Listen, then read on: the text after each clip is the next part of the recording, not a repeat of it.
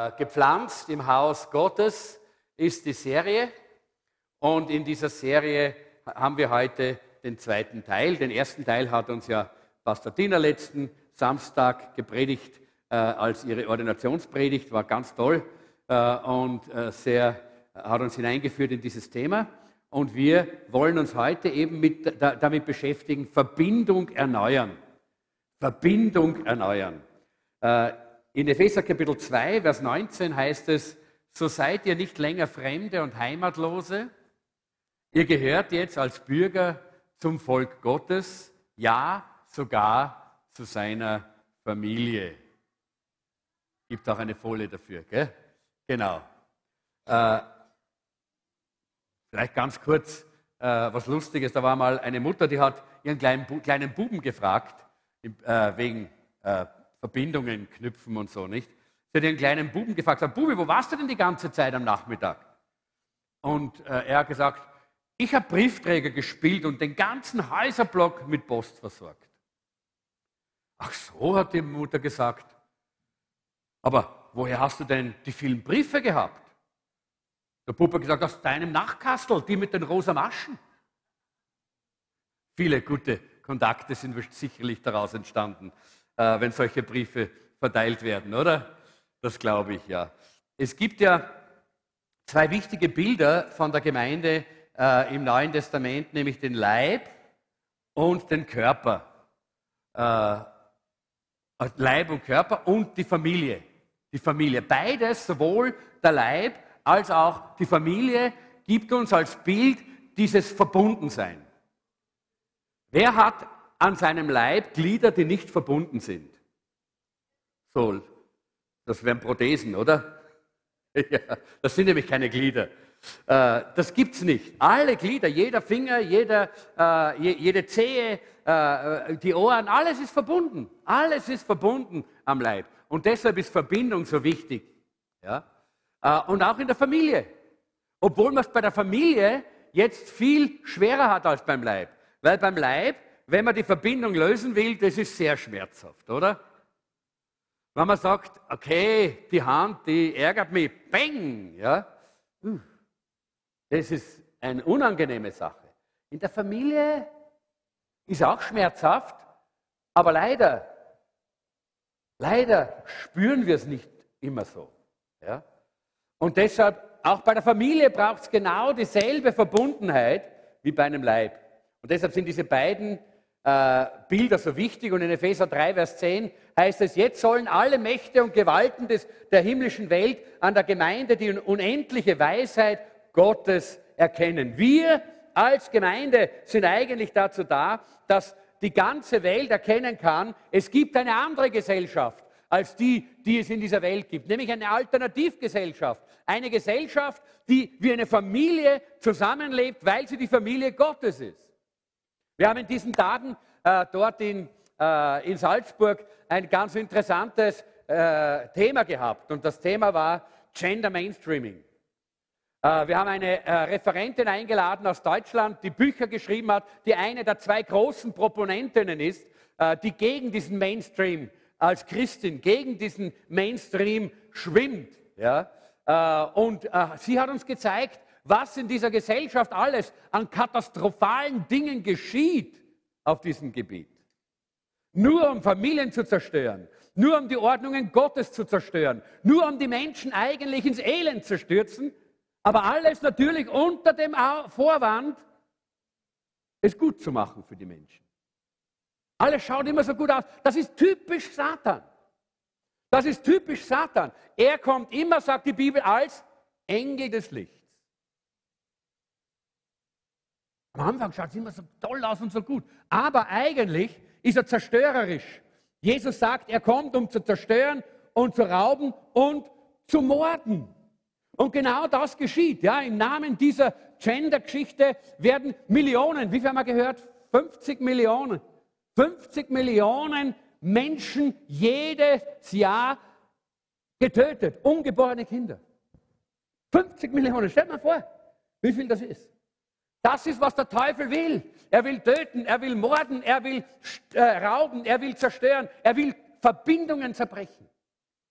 Er will nicht, dass wir Verbindungen haben, so wie die Bibel es uns zeigt, gesunde Verbindungen. Er will, dass wir kranke Verbindungen eingehen, die uns zerstören. Aber er will nicht, dass wir gesunde Verbindungen haben. So wie in der Familie, eine gute Familie. Nein, der Teufel will Familien zerstören. Das, das ist ein Teil von diesem ganzen Gedankengut. Familien sind altmodisch, Familien sind Gäste von gestern. Das brauchen wir nicht mehr. Nein, die Bibel sagt, die Familie ist ein wichtiges Element unseres Lebens, der Gesundheit eines Menschen und auch ein Bild für die Gemeinde.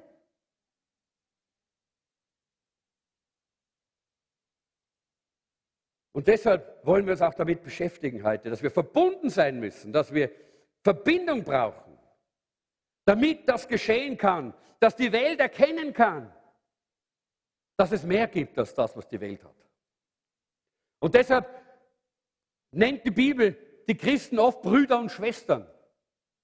Weißt, früher, wie ich, die, wie ich mich bekehrt habe als junger, äh, äh, als junger Bursch und dann in die Gemeinde gekommen bin, hat man sich auch so angesprochen. Da haben wir immer gesagt, Bruder Gerhard und, äh, und, und Schwester Maria und äh, Schwester Jeanette und, äh, und äh, Bruder Istvan und alles Bruder und Schwester, Bruder und Schwester. Einfach als Zeichen dafür, dass wir Familie sind. Natürlich ist es manchmal dann auch nur oberflächlich gewesen, aber eigentlich ein Zeichen dafür, dass wir Familie sind. Ja. Und du bist eigentlich geschaffen, zur Familie Gottes zu gehören und dazu braucht es Verbindungen.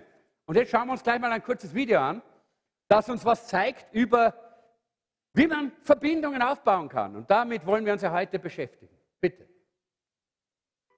There are hundreds of ways to connect in this world. You can call someone or share a photo. You can travel to exotic locations and stay connected on your wall.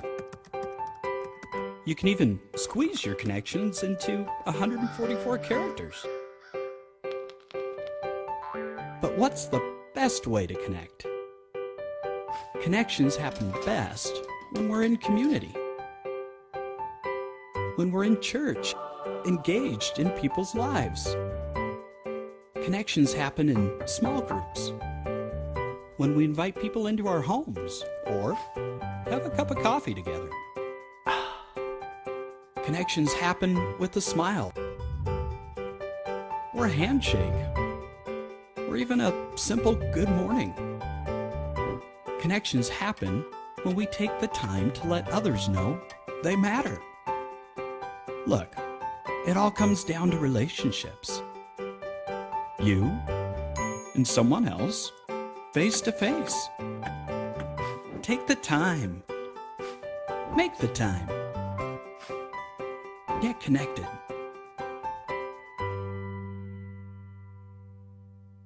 Einfaches Video. Ich könnte schon Schluss machen, oder? Ihr habt alles gehört, was wichtig ist. Äh, und vielleicht eines, was hier auch ganz stark zum Ausdruck kommt, ist, was äh, ich immer wieder betone, die Bibel spricht so viel von Liebe. Wisst ihr, wie man Liebe buchstabiert? Z-E-I-T. Zeit. So buchstabiert man Liebe. Du kannst Menschen nicht lieben, im Vorbeisausen. Du kannst Menschen und andere nicht lieben in der Familie, indem du keine Zeit hast für sie, sondern da Liebe heißt Zeit. Nimm dir die Zeit, um diese, diese Verbindung aufzubauen, um diese Verbindung zu haben in der Gemeinde, in der Familie. Und darum geht es eigentlich heute. Ich möchte eigentlich jetzt hier äh, mal ein Beispiel nehmen aus dem Alten Testament, das uns zeigt, wie kommt es denn zu diesem Abbruch der Verbindung? Wir alle möchten diese Verbindungen. Wir alle suchen diese Verbindungen. Wir alle äh, äh, und, und eigentlich alle Menschen in dieser Welt wollen Verbindungen haben, wollen diese Beziehungen haben, wollen eng äh, mit anderen verbunden sein. Aber so viele haben gebrochene und zerbrochene Beziehungen und gebrochene äh, Verbindungen in ihrem Leben. Und was schafft denn einen, äh, diesen Abbruch der Verbindungen? Ja, genau. Was schafft denn den Ab, einen Abbruch der Verbindungen? Und wie können wir die Verbindungen erneuern? Das ist eigentlich das Thema, mit dem wir uns heute hier beschäftigen wollen. Wie können wir sie erneuern? Äh, die Verbindungen mit Eltern, mit Kindern, mit Ehepartnern, mit Freunden, aber auch mit Gemeinde, mit Live-Gruppe. Dafür haben wir Live-Gruppen und Halleluja, die Live-Gruppen beginnen nächste Woche. Freut ihr euch drauf? Ja? Wunderbar. Genau, das ist, was wir brauchen, dieses Verbundensein, dieses Connecten. Das ist notwendig in der Gemeinde und für unsere geistliche und menschliche Gesundheit. Und ich möchte hier einfach dieses Beispiel nehmen vom ersten Ehepaar von Adam und Eva. Wenn wir mal schauen, eigentlich könnte man sagen, die haben die idealen Verhältnisse gehabt, oder? Für eine super Verbindung und Beziehung. Die haben keine Klimaanlage gebraucht. Super Klima im Paradies. Ja? Die haben keine Sorgen gehabt mit irgendwelchen Rechnungen, die gekommen sind. Ja? Die haben auch das Problem nicht gehabt, dass der Adam eine Arbeit gehabt hat und immer spät nach Hause gekommen ist, sodass die Eva sauer war. Auch das haben sie nicht gehabt. Sie haben auch keine physischen Probleme gehabt, Gelenke oder sonst was, die ihre Beziehung irgendwie verhindert oder gestört hätte. Sie hatten auch kein Fernsehprogramm, das sie immer abgelenkt hat. Halleluja. Für manche Ehen ein großes Problem. Und auch für manchmal die Beziehung zur Gemeinde. Sie haben auch das Problem nicht gehabt, dass sie immer wieder Kleider aussuchen mussten, so dass die Frau immer wieder sagen musste, ich habe nichts zum Anziehen. Ja? Auch das Problem haben sie nicht gehabt. Sie haben auch keine Verletzungen und irgendwelche äh, Wunden gehabt von früheren alten Beziehungen. Alles Dinge, die wir kennen. Oder darf ich mal sagen, Ehepaare, wer kennt denn das, wovon ich jetzt geredet habe? Bin ich der Einzige? Sind wir die Einzigen, wir zwei, die, die all diese Dinge kennen? Na? Okay, gut, einige anderen auch noch. Super. Und vor allen Dingen, äh, sie haben niemanden anderen gehabt, mit dem, sie, mit dem sie sich vergleichen mussten, ja? wo sie besser sein mussten. Äh, sie haben keine Kinder gehabt, die sie unterbrochen haben. Und sie haben keine Schwiegereltern gehabt, die ihnen reingeredet also eine ideale Situation eigentlich, oder? Ideale Situation für eine Beziehung und für eine Verbindung. Und warum ist sie dann doch gebrochen? Und das Erste, was wir, was wir hier sehen können, ist, Angst schafft Verbindungsbruch. Angst schafft Verbindungsbruch. Das bricht unsere Verbindungen, das bricht unsere Connections untereinander, als Ehepaare, als Familien, aber auch in der Gemeinde. Wenn wir Angst haben vor dem Bekennen unserer Fehler zum Beispiel, das ist mal das Erste, was ich mal genommen habe. Es gibt so viele Ängste, ja? aber ich habe mal einige herausgegriffen. Wenn, da, wenn, wir Angst haben vor dem Bekennen unserer Fehler, dann werden unsere Verbindungen unterbrochen. Wir werden distanziert, wir werden abgekoppelt. Disconnected, disconnected nennt man das auf Englisch. Und das sehen wir genau bei Adam und Eva. Was sagt denn der Adam? Er sagt, aber die Frau, die du mir gegeben hast, reichte mir die Frucht. Plötzlich ist eine Diskrepanz da. Plötzlich passt nicht mehr, weil in dem Augenblick, wo Adam und Eva Gott ungehorsam geworden sind, weil Gott ihnen eine Sache abverlangt hat, die sie nicht machen wollten, und sie waren ungehorsam, in dem Augenblick ist Angst in ihr Leben hineingekommen. Vorher gab es keine Angst. Die haben mit den Löwen gespült und mit alle, alle Tiere, die dort waren im Paradies, die haben keine Angst gehabt. Plötzlich kam die Angst. Warum? Weil Sünde immer Angst mit sich bringt. Und vor allen Dingen die Angst, das zu bekennen, das zuzugeben, dass ich auch schwach bin, dass ich auch gefehlt habe, dass ich auch einer bin, der Dinge verbockt. Und Angst macht immer drei Dinge interessanterweise. Drei Dinge macht die Angst. Erstens, sie macht uns defensiv. Kennt ihr das? Dass man jemanden anspricht und sofort ist er in der Verteidigungsstellung. Na, na, na, das habe ich nicht gemacht und so ist es nicht. Und kennt ihr das? Ja, sofort in die Verteidigungsstellung. Angst macht uns defensiv. Bringt uns in die Verteidigungsstellung. Das zweite ist, Angst macht uns distanziert. Wir setzen uns ab von den anderen. Wir hoffen, dass, wir, dass niemand uns anredet und vielleicht fragt auf diesen wunden Punkt. Und Angst macht, Angst macht uns fordernd. Dann fangen wir an, Forderungen zu stellen bei den anderen. um dieses Defizit in unserem eigenen Leben auszufüllen. Und das sind die Dinge, die unsere Beziehungen in Ehen, in Familien, in Freundschaften und in Gemeinden, in Live-Gruppen zerbrechen. Wir fangen an, andere zu beschuldigen. Na, der Adam hat ganz gut gehabt. Der Erste, den er beschuldigt hat, war wer? Nein, nicht die Eva. Gott war der. Du hast mir die Frau gegeben. Hättest mir doch die Frau nicht gegeben. Erst hat er gesagt, ah, Eva, Eva, was für eine Frau. Super. Ist das nicht toll? Ich habe eine Eva. Ja? So lesen wir den am, den am, Anfang, nicht? Und auf einmal sagt er, hey, du hast mir die Eva gegeben. Du bist schuld. Ja? Schon kommt die Angst, schafft sofort diesen Rückzug und sofort dieses Beschuldigen von anderen, die Schuld auf andere zu werfen. Das machen wir in all unseren Beziehungen. Hallo? Oder? Wenn wir ehrlich sind, müssten wir jetzt alle die Hände aufstrecken, oder? Ja? Das ist einfach unser, das ist unser, unser sündiges, fleischliches Wesen. So sind wir. Und die Angst macht das in uns. Wenn wir Angst haben, etwas zu bekennen, dann werden wir immer defensiv. Das ist eben nichts Neues. Adam hat es gemacht, die Eva hat es gemacht. Was sagt dann die Eva? Die Schlange hat mich dazu verführt. Sie war auch nicht schuld. War wieder die Schlange schuld. Immer, immer, immer anderen. Wir hassen es, unsere Fehler zuzugeben. Oder wer gibt gerne Fehler zu? Darf ich mal beide Hände sehen bei so jemandem, weil der muss fast geehrt werden? Niemand von uns gibt gerne Fehler zu. Aber Leute, es ist notwendig, dass wir zu dem Punkt kommen, wo wir sagen, ich muss nichts verstecken. Ich bin ein schwacher Mensch, ich habe Fehler, ich, ich versage manchmal und mache Dinge falsch. Ich kann es bekennen und ich sündige auch manchmal. Halleluja für das Kreuz. Ich kann es bekennen. Ich kann es dem Herrn sagen. Denn ohne Bekenntnis gibt es ja keine Vergebung. Denn die Bibel sagt, wenn wir unsere Sünden, nochmal, wenn wir unsere Sünden, nochmal, wenn wir unsere Sünden, genau.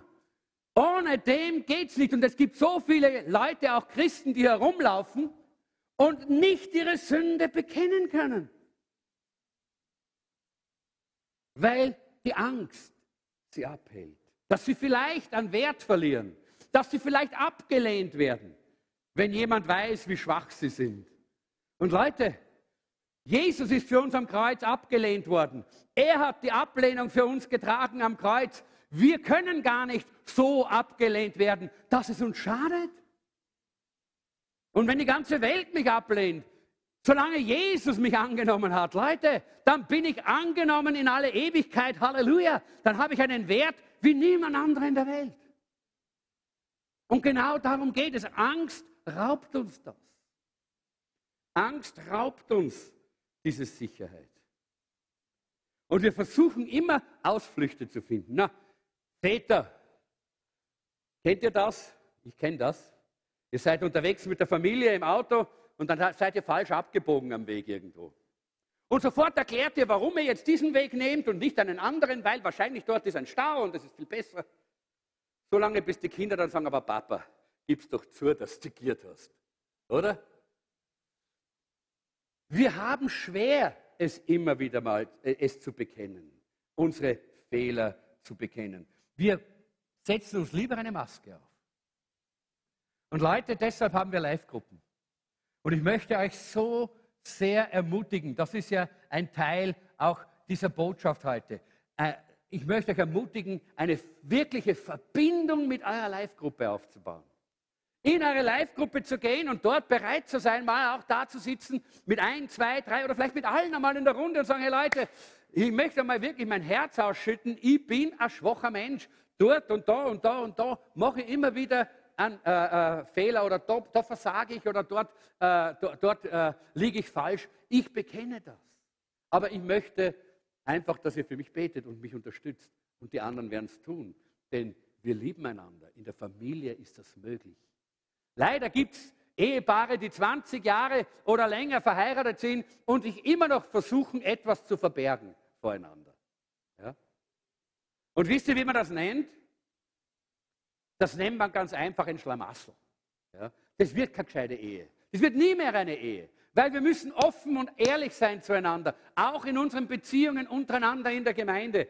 offen und äh, ehrlich sein. Wenn wir Angst haben davor, vor dem Bloßlegen unserer Gefühle, dann werden wir sehr distanziert zum Beispiel. Auch eine Angst. Da sagt der, äh, der, der, Adam, sagt, ich hörte dich im Garten und hatte Angst, weil ich nackt bin, darum habe ich mich versteckt. Er war der Erste, der gerannt ist. Er ist gleich gelaufen und hat sich versteckt, der Adam. Ja? Äh, Männer, das ist typisch für uns. Ja? Wir sind immer die Ersten, die, wenn es um Gefühle geht, schnell mal weg sind ja?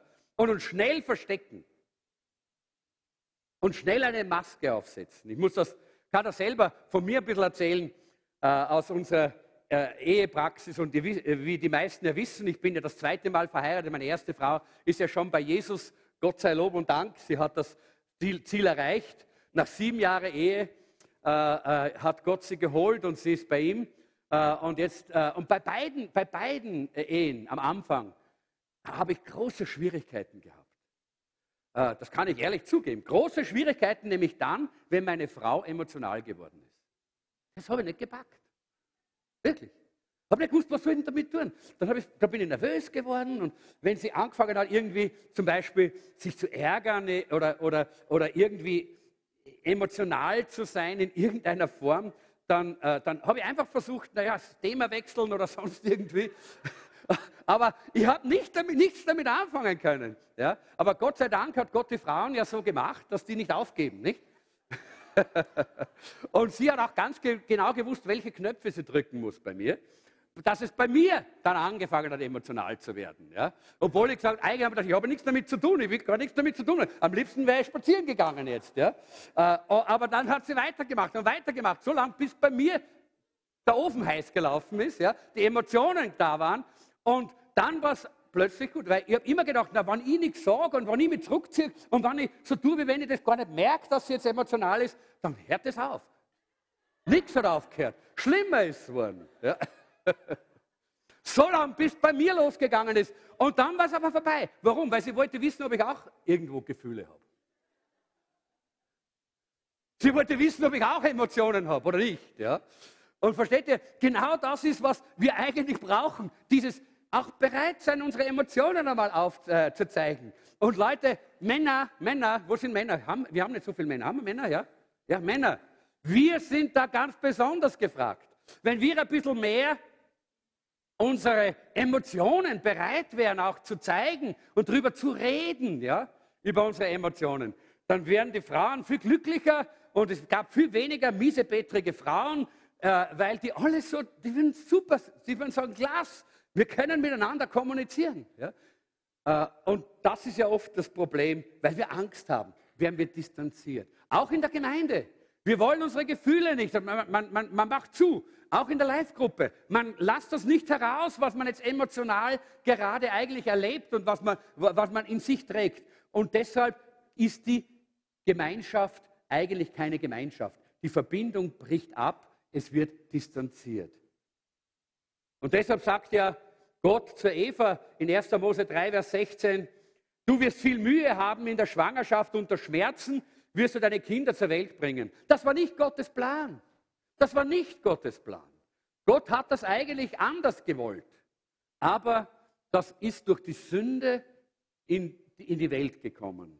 Und das war dann diese Folge.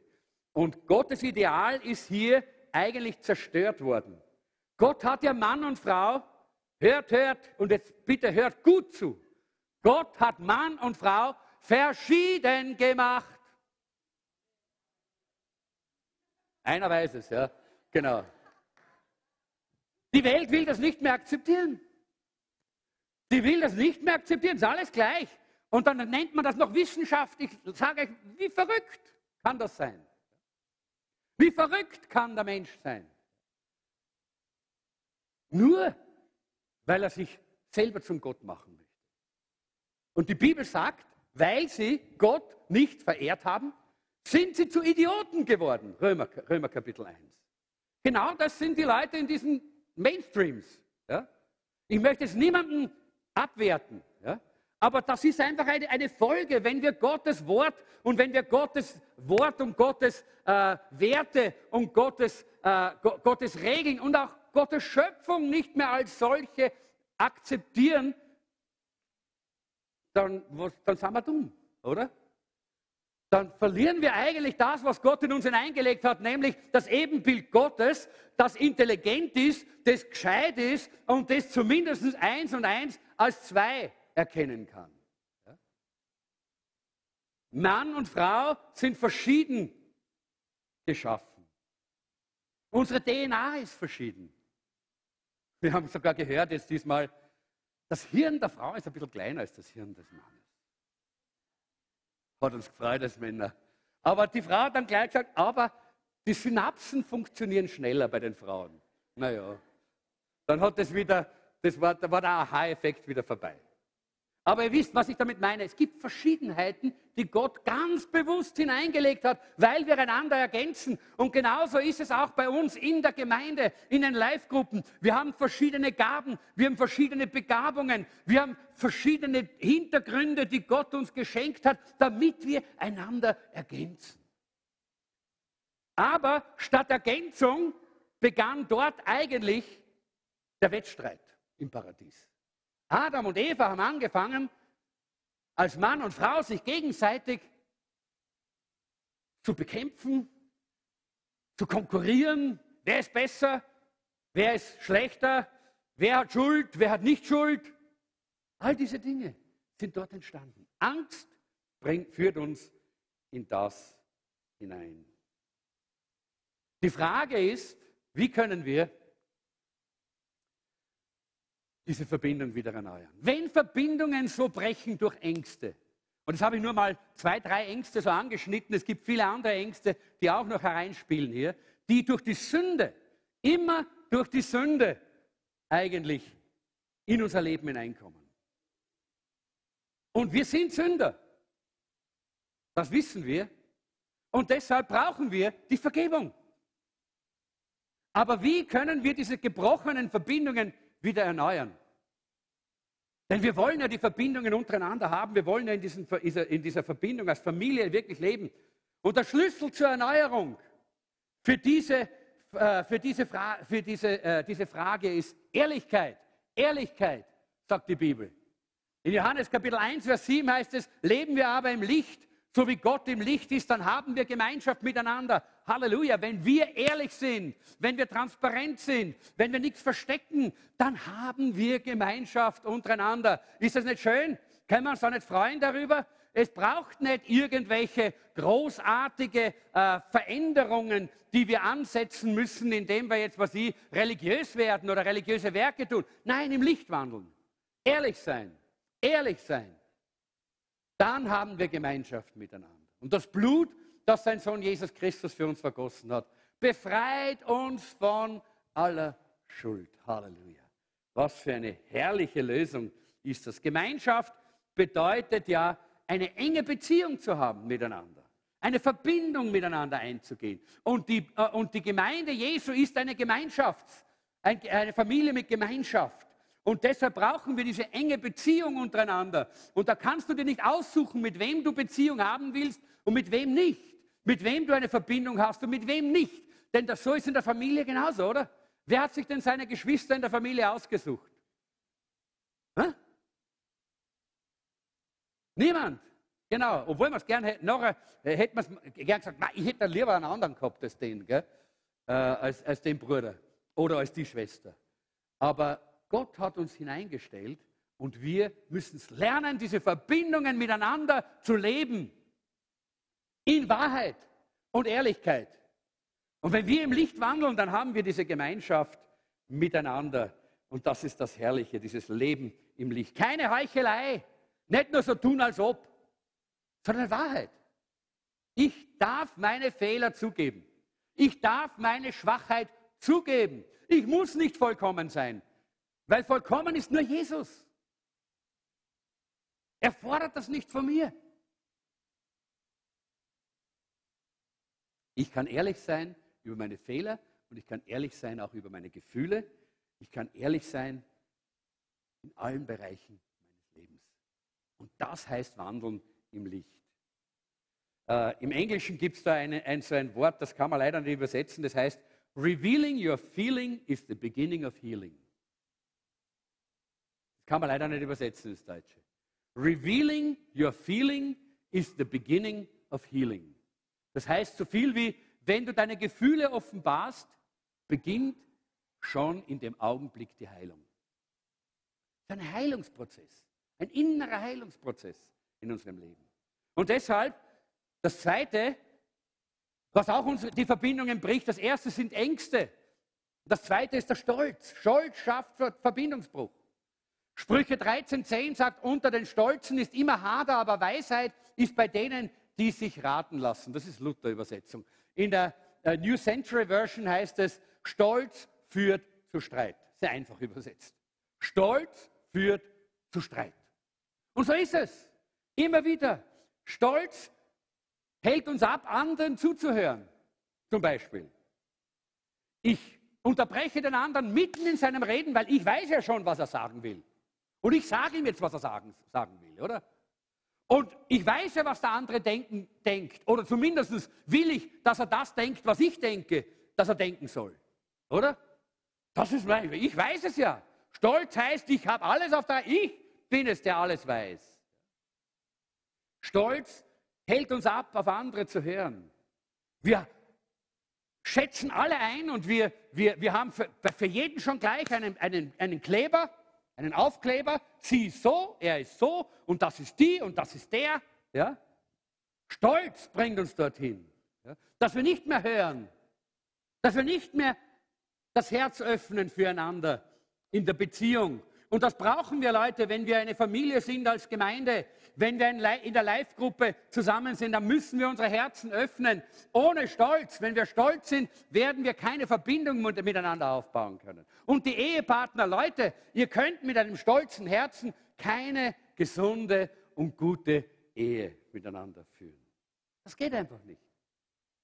Stolz macht uns auch unbelehrbar wo wir sagen, hey, ich weiß doch eh, was richtig ist. Mir muss nichts sagen. Wahrscheinlich gibt es einige, die hier drin sitzen, die sich das denken, was der da predigt, hey, das weiß ich eh schon lange. Ja? Das braucht er mal nicht sagen. Ja? Hey Leute, das ist der Stolz in unserem Leben. Und Stolz bricht immer Verbindungen. Ich muss also wieder eine kleine Geschichte. Ein Prediger als Prediger darf ich das erzählen so. Ein Prediger hat einmal eine äh, Weihnachtskarte bekommen. Das ist ja nicht so oft, dass man das kriegt als Prediger, aber der hat einmal eine, eine, äh, eine Weihnachtskarte gekriegt äh, von einer Dame in der Gemeinde. Und sie hat halt gesagt, sie ist so begeistert über seine Predigten. Und äh, sie hat ihn verglichen mit Billy Graham. Äh, und sie hat dann am Schluss geschrieben, ich denke, du bist einer von den größten Predigern aller Zeiten. Später, wie er, dann nach Hause gekommen ist, hat er im, Büro gekriegt, diese Karte, hat er seiner Frau gezeigt. Ja. Äh, hat seiner Frau gezeigt. Und sie hat gesagt, wer ist denn diese Frau? Hat sie gesagt. Ja, hat er gesagt, das ist eine sehr intelligente Frau äh, in der Gemeinde, die mein großartiges Predigen liebt. Und dann hat er seine Frau gefragt, du, was glaubst du denn, wie viele großartige Prediger gibt es denn wirklich in der Welt? Und sie hat gesagt, auf jeden Fall um einen weniger, als du glaubst.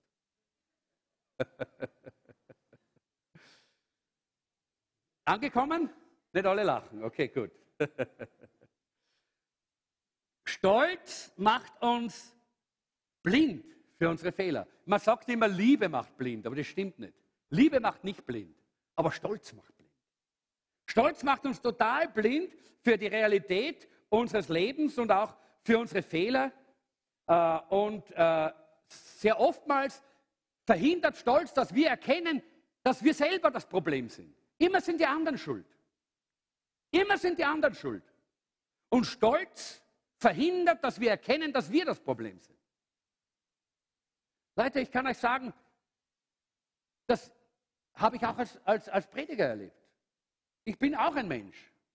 Und ich weiß, manchmal war ich stolz und manchmal war ich arrogant. Und ich habe gedacht, diese Leute, die anderen, die haben kein Verständnis und die wissen gar nicht, wie toll und wie gut ich alles weiß. Ja? und Jahre später bin ich draufgekommen, dass mich die ertragen haben als so einen stolzen Pinkel. Ja? dass die bereit waren, ja, trotzdem mit mir zusammenzuarbeiten. Da war eine ordentliche Portion Gnade drin. Aber das habe ich nicht erkannt, weil ich stolz war und arrogant. Und Leute, genau das passiert uns, wenn wir stolz sind, immer wieder, dass wir glauben, die anderen, die anderen, die anderen sind. Und wir sehen es nicht, wir sind blind für unsere eigenen Versagen.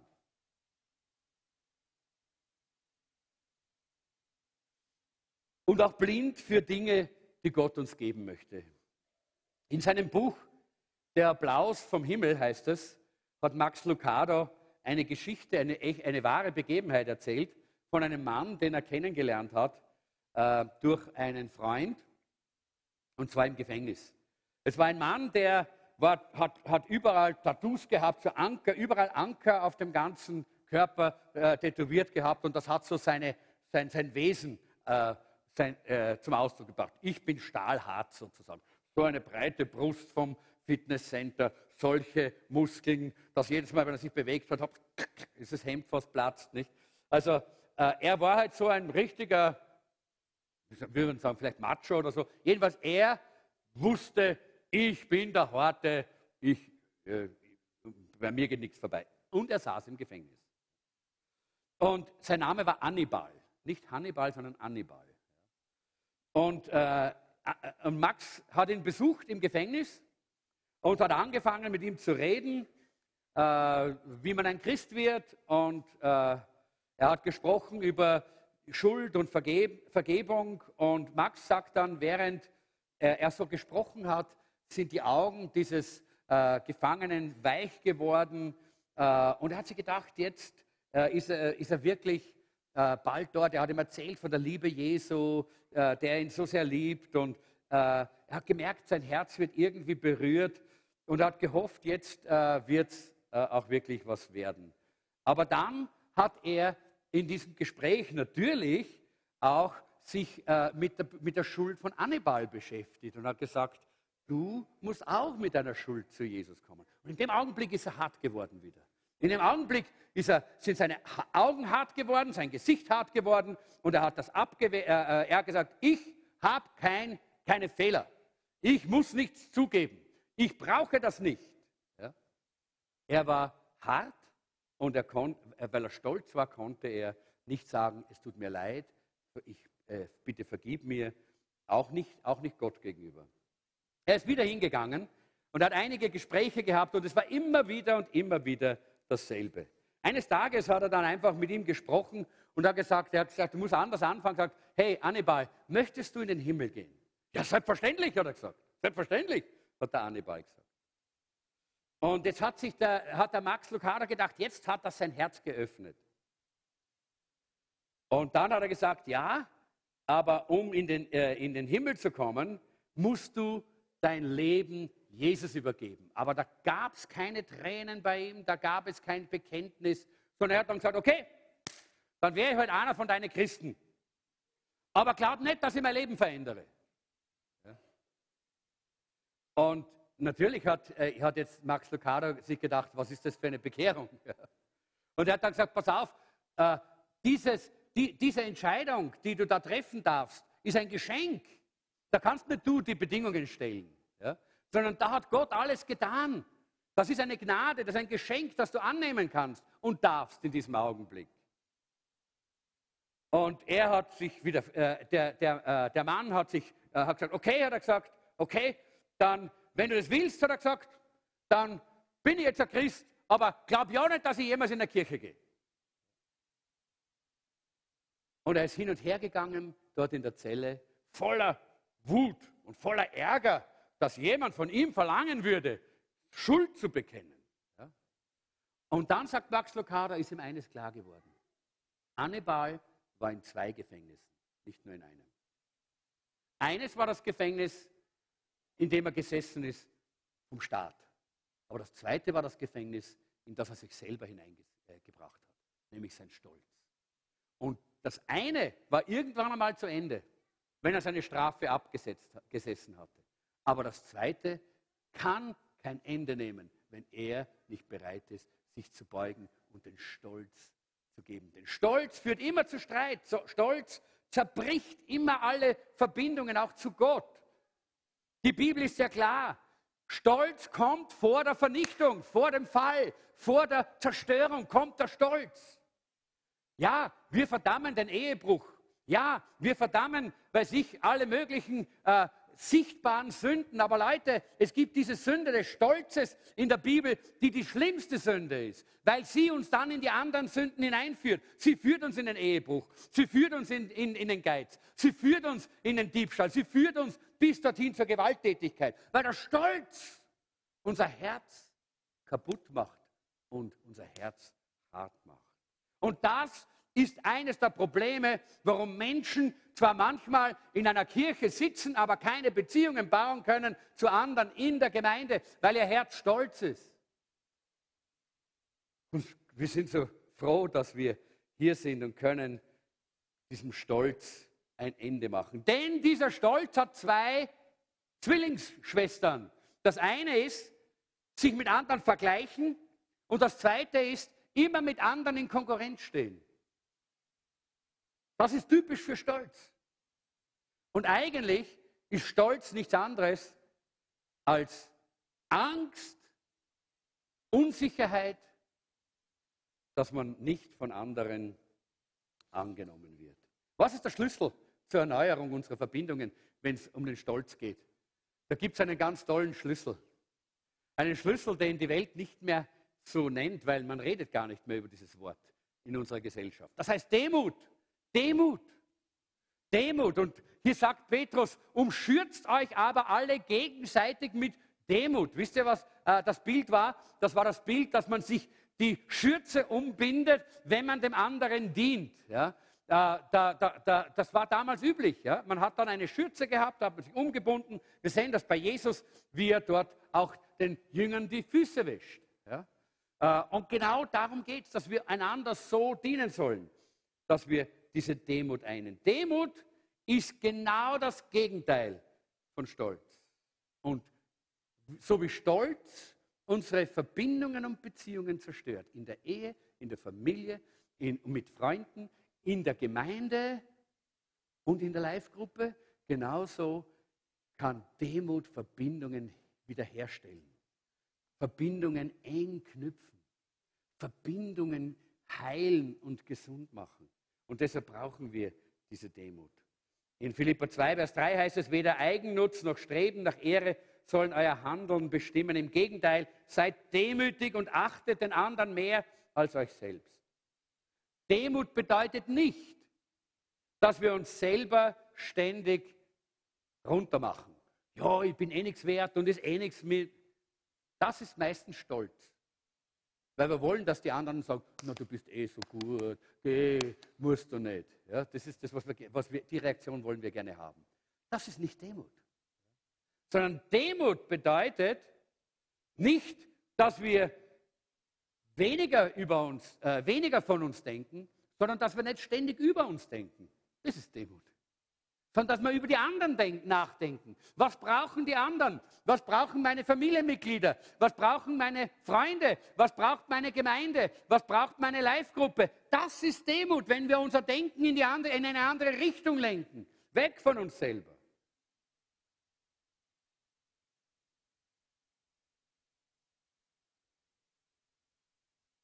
Ich muss ein bisschen springen, merke ich, die Zeit ist äh, schon ziemlich fortgeschritten, aber ich möchte die nächste Bibelstelle unbedingt, dass wir die uns einprägen. Kriegen wir die? Die nächste. Im Psalm 139, und die möchte ich unbedingt nach Hause mitgeben.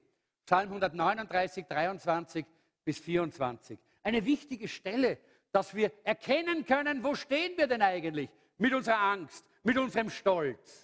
Warum sind denn unsere Verbindungen immer wieder gebrochen? Warum funktioniert denn unsere Ehe nicht? Warum funktioniert denn unsere Familie nicht? Warum sind die Beziehungen und Verbindungen ständig so unter Druck? Warum? Und da sagt uns hier der Psalmist, durchforsche mich, o oh Gott, sagt er. Nimm das als ein Gebet heute Abend, vielleicht in, der, äh, im Hotspot oder vielleicht morgen, äh, wenn du mal eine stille Zeit hast, dann sag, durchforsch mich mal. Oh Gott, komm, sieh mein Herz, Prüf mal meine Gedanken und meine Gefühle. Oder wie Luther sagt, erforsche mich Gott und erkenne mein Herz und prüfe mich und erkenne, wie ich es meine. Nicht nur, was ich meine, sondern wie ich es meine. Tief, tief drinnen. Meine Motive. Ist da Stolz? Ist da Angst, die mich motiviert? Herr, komm und durchforsche mich. Und sieh, ob ich in Gefahr bin, dir untreu zu werden. Dann hol mich zurück auf den Weg, der zum ewigen Leben führt. Oder wie Luther sagt, und sieh, ob ich auf bösem Weg bin und leite mich auf ewigen Weg. Nimm dir Zeit, einmal Gott so hineinleuchten zu lassen in dein Leben. Das wird deine Beziehungen, deine Verbindungen erneuern. Erneuern, weil du dann einen neuen Start hast. Wenn du siehst, da, ist, da sind Ängste, dann kannst du sie ablegen, indem du einfach mal hingehst, darüber redest, ganz ehrlich bist, ganz offen bist. Wenn du siehst, dass Stolz da ist, das kannst du zum Kreuz gehen und dich beugen und sagen, Herr, vergib mir meinen Stolz, hilf mir, zerbrich mein stolzes Herz. Ja, Leute, dann ist das Problem natürlich, wenn wir beten, Herr, zerbrich mein stolzes Herz, dann kommt vielleicht jemand, der ein bisschen so auf uns herumtritt. Und dann brausen wir auf. Ja? Hey, was fällt dir ein? Wer bin ich? Was glaubst du, wer ich bin? Ja? Hey, wenn wir beten, Herr, schenk mir Demut, zerbrich mich, dann wird er Menschen gebrauchen, um uns zu zerbrechen. Und dann lass das zu.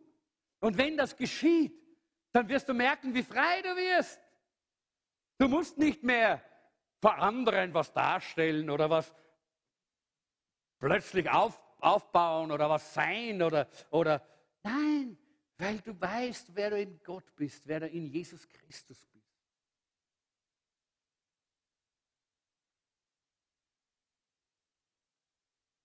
Ich möchte abschließen eigentlich mit dem Gedanken, man fühlt sich eigentlich in einer Familie immer wohl. Auch wenn nicht alles einem immer gefällt. Gibt es auch eine Folie, glaube ich, oder? Nicht? Nein. Dann habt ihr ihr sie in euren Unterlagen? Ja, gut. Das eine ist die Haltung. Ich entscheide mich für meine Familie. Und das andere ist mein Gefühl.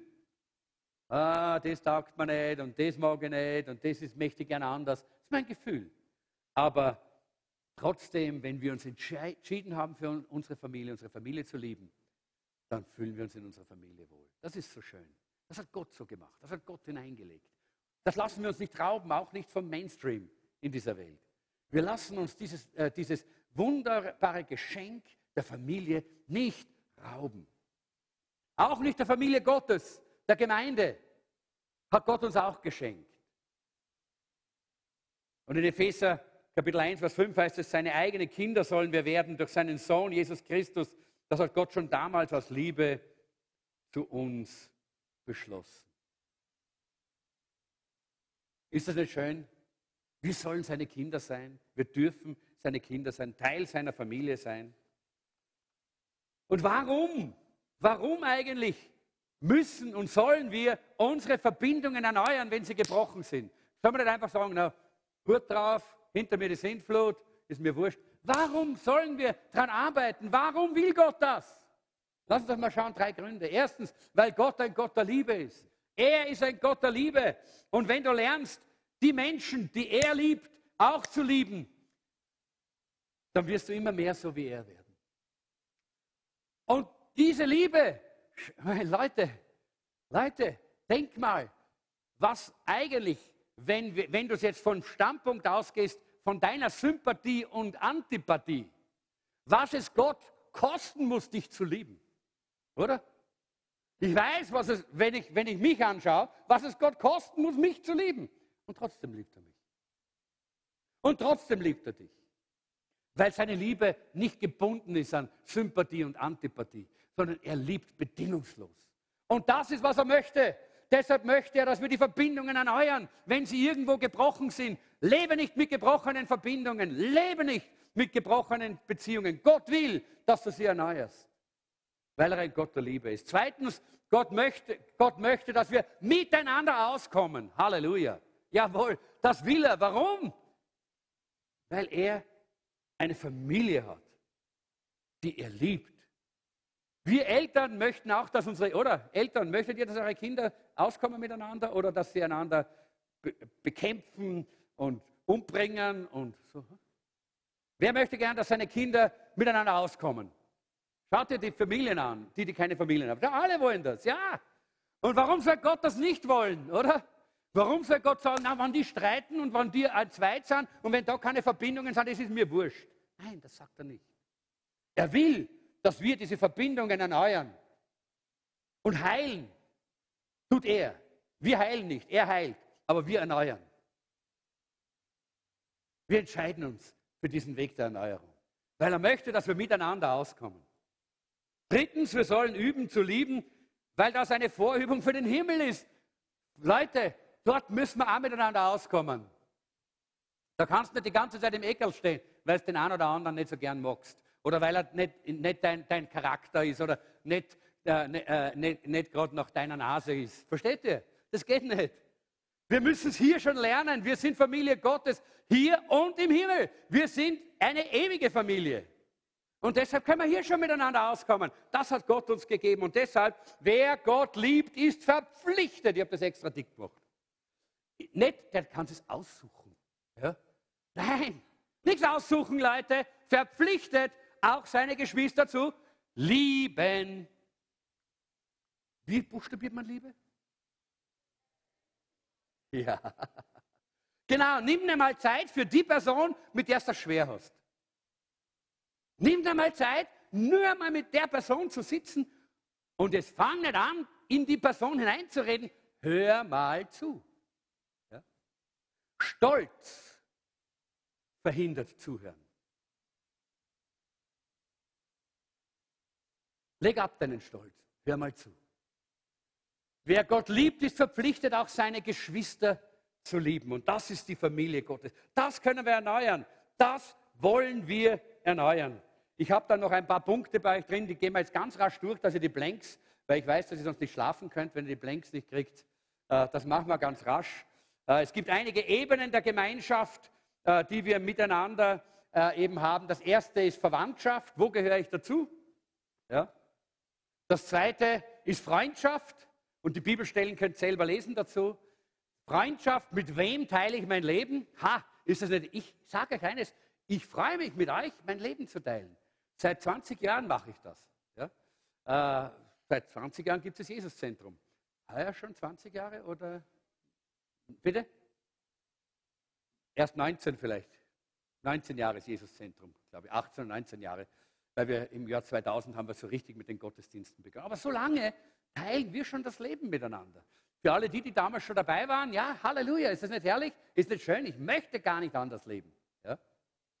Und wo gehöre ich dazu? Ich gehöre zum Jesuszentrum. Und ich freue mich und überall, wo ich hinkomme, ganz gleich, wo ich bin, in der ganzen Welt, sage ich, ich bin Teil vom Jesuszentrum. Ich gehöre zum Jesuszentrum. Ha, das ist herrlich. Eine wunderbare Gemeinde. Das ist eine tolle, eine tolle Familie, Familie Gottes. Da gehöre ich dazu. Und das dritte ist Partnerschaft. Das heißt, welche Part übernehme ich? Welchen Part übernehme ich? Wir arbeiten zusammen, Hand in Hand, an derselben Sache als Menschen, die Gott gehören, heißt es hier.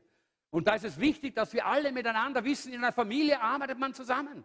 Da ist man einfach eins. Und wir sind Familie Gottes. Und viertens, Leidenschaft. Liebe ich meine geistliche Familie. Wer liebt das Jesuszentrum? Ja, Halleluja. Ja, sagt einmal Halleluja oder sowas auch. Oder das ist ja schön, ja. Ich habe mir gedacht, ihr seid alle stumm geworden jetzt. Ich habe gedacht, ihr habt alle irgendein so ein Engelerscheinen gehabt, so wie der Zacharias da im Tempel. Und jetzt könnt ihr nicht mehr reden.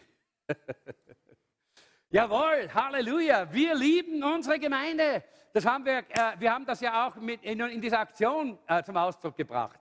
Äh, die wir letztes Jahr im September gehabt haben. Wir lieben unsere Gemeinde. Lasst uns das nicht vergessen. Und wenn das bricht, weil das eine Beziehung ist, eine Verbindung ist, die wir eingehen miteinander in der Gemeinde, wenn das bricht durch Ängste oder durch Stolz oder was auch immer, Leute, sei, lasst das nicht einfach laufen. Deshalb geh in eine Live-Gruppe. Dort kannst du drüber reden. In deiner Live-Gruppe kannst du reden. Geh zu deinen Leitern. Sprich mit deinen Leitern drüber. Komm, lass uns beten miteinander. Ich möchte, dass nirgendwo ein Bruch ist zwischen Brüdern und Schwestern in der Familie Gottes, sondern dass wir miteinander diese herrliche Gemeinschaft erleben und leidenschaftlich sind für die Familie. Denn in 1. Johannes 3, Vers 16 heißt es, daran haben wir die Liebe erkannt, dass er sein Leben für uns gelassen hat. Leute, das möchte ich, dass wir alle auch so eine Haltung haben zur Gemeinde. Lass uns gemeinsam aufstehen. Lobpreisteam darf nach vorne kommen.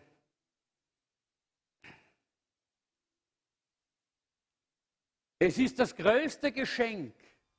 Und ich muss ehrlich sagen, ich habe das auch nicht verstanden ganz am Anfang meines Glaubenslebens, weil ich habe mich nicht in einer Gemeinde zu Jesus Christus bekehrt, sondern einfach nur so durch das Lesen des Neuen Testaments. Und dann habe ich irgendwann einmal so eine Mission, Leute von einer Missionsgesellschaft getroffen und Gemeinde war für mich irgendwie so fremd, das hat, hat mir nichts gesagt. Aber erst wie ich die Gemeinde kennengelernt habe und wie ich gemerkt habe, was es bedeutet, Teil einer Gemeinde zu sein, habe ich gemerkt, das ist ein Geschenk Gottes. Das ist ein Geschenk vom Herrn, dass wir zur Gottesfamilie gehören dürfen. Und jeder ist eingeladen, ein Teil von dieser Familie Gottes zu sein. Der nur möchte, der, da, weil die Bibel sagt, wenn wir Jesus Christus einladen in unser Herz, gibt er uns die, die Kraft und die Macht, Gottes Kinder zu werden. Und wenn du heute hier bist und du sagst, ich bin noch nicht ein Gotteskind, dann möchte ich dich einladen, heute die Entscheidung zu treffen. Teil der Familie Gottes zu sein. Nicht nur Gast. Gast ist auch schön. Aber noch schöner ist Teil. Noch schöner ist Teil zu sein. Dazu zu gehören. Zu wissen, mein Papa kümmert sich um seine Familie. Er will, dass wir als Brüder und Schwestern einander unterstützen, einander segnen, einander an der Hand halten, dort wo es schwierig ist, einander mal umarmen, wenn's, wenn wir es brauchen. Mein Papa, er hat alles für seine Familie bereits getan, dass die Familie eine gesegnete Familie ist. Ich darf dazugehören. Viele, die hier sind, dürfen dazugehören. Wenn du noch nicht dazugehörst, dann lade ich dich jetzt ein. Komm. Komm. Im Auftrag Jesu lade ich dich ein. Komm in die Familie Gottes, indem du sagst, Herr Jesus, komm in mein Herz. Nimm mein Leben in deine Hand. Ich möchte ein Teil deiner Familie sein.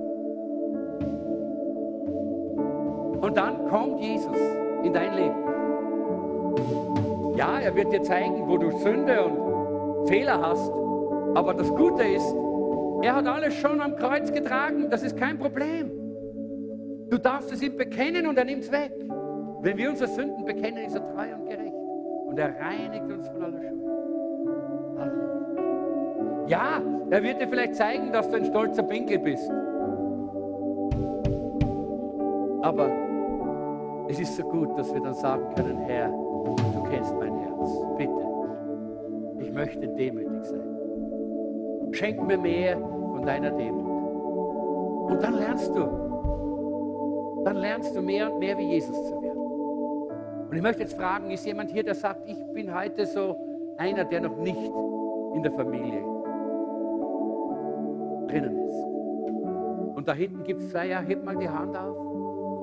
Gibt es noch jemanden, der sagt, ich möchte heute ein Teil der Familie Gottes werden? Teil der Familie Gottes sein. Ich möchte dieses Geschenk annehmen. Danke, da ist noch jemand. Ja, noch wer? Da hinten, Dankeschön. Ja, noch wer? Ja. ja, eine ganze Reihe. Ich möchte euch bitten, dass ihr, die ihr jetzt auch die Hand gehoben habt, eure Hand auf euer Herz legt. Legt deine Hand auf dein Herz. Und dann betet mir jetzt dieses kurze Gebet nach. Sag, Herr Jesus Christus, ich danke dir, dass du für mich am Kreuz gestorben bist, sodass ich meine Sünde nicht selber tragen muss. Danke, dass du auch meinen Stolz getragen hast am Kreuz.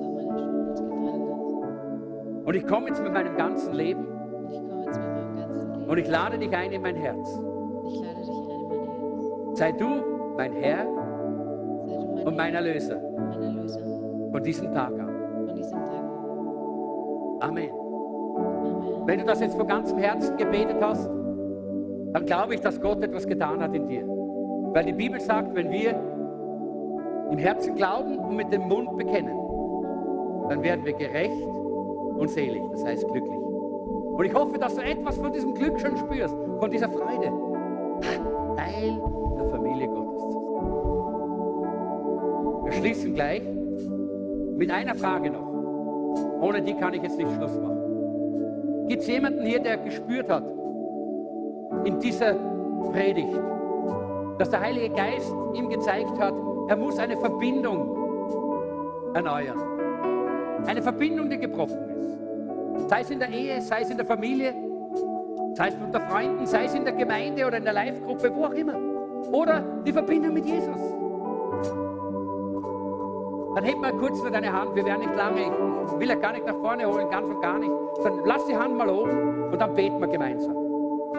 Weil wir, wir, wir haben in diesem Jahr Erneuerung und auch unsere Verbindungen sollen erneuert werden. Und jetzt, jetzt in diesem Augenblick, will Gott dir zeigen, dass deine Verbindungen erneuert werden. Jetzt. Lass deine Hand oben. Komm, heb deine Hand, wenn du weißt, dass Verbindungen gebrochen sind, die einfach erneuert werden müssen. Danke, Jesus. Halleluja. Herr, ich danke dir für die, die jetzt gespürt haben, dass sie Verbindungen, Beziehungen erneuern müssen. Weil etwas gebrochen ist in ihrem Leben. Zwischen ihnen und anderen Menschen. Menschen vielleicht, die sie lieben. Oder Menschen, mit denen sie schwer haben. Was auch immer. In der Gemeinde oder an ihrer Arbeitsstelle oder in ihrer Familie, ganz gleich, in der Schule. Herr, danke, dass du jetzt in diesem Augenblick auch diesen Schrei hörst dass sie sagen, Jesus, hilf mir, diese Verbindungen zu erneuern. Ich möchte in diesem Jahr mit erneuerten Verbindungen durchs Leben gehen. In der Gemeinde, in der Live-Gruppe, in der Familie, in meinem ganzen Leben, in all meinen Beziehungen. Danke, Herr, dass du jetzt in diesem Augenblick kommst. Heiliger Geist, komm und hilf jedem Einzelnen. Danke, Herr.